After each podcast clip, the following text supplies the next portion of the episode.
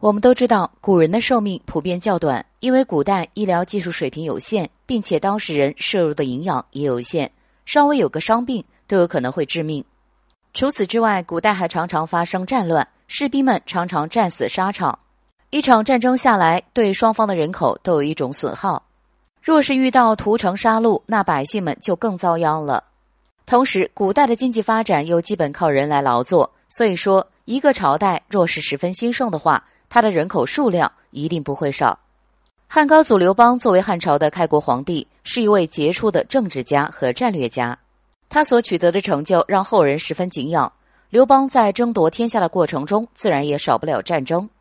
尤其是在楚汉之争中，刘邦为了打败项羽，可谓是费尽心力，牺牲颇多。虽然最后也算是胜利了，但军队也是损失惨重。当时天下的百姓也因为常年战乱，民不聊生，过着艰苦的生活，经济发展也非常落后。汉朝建立初期，刘邦就面临着恢复经济等诸多挑战。为了使汉王朝变得繁荣昌盛起来，刘邦首先就需要快速增加人口。他经过反复思考后，颁发了一条措施：年满十五岁的女子，如若未嫁，便需要缴纳一定的税款。这招真的是奇葩，但效果显著。如此一来，贫苦的百姓负担不起高额的单身税，只能将女儿早早的嫁出去。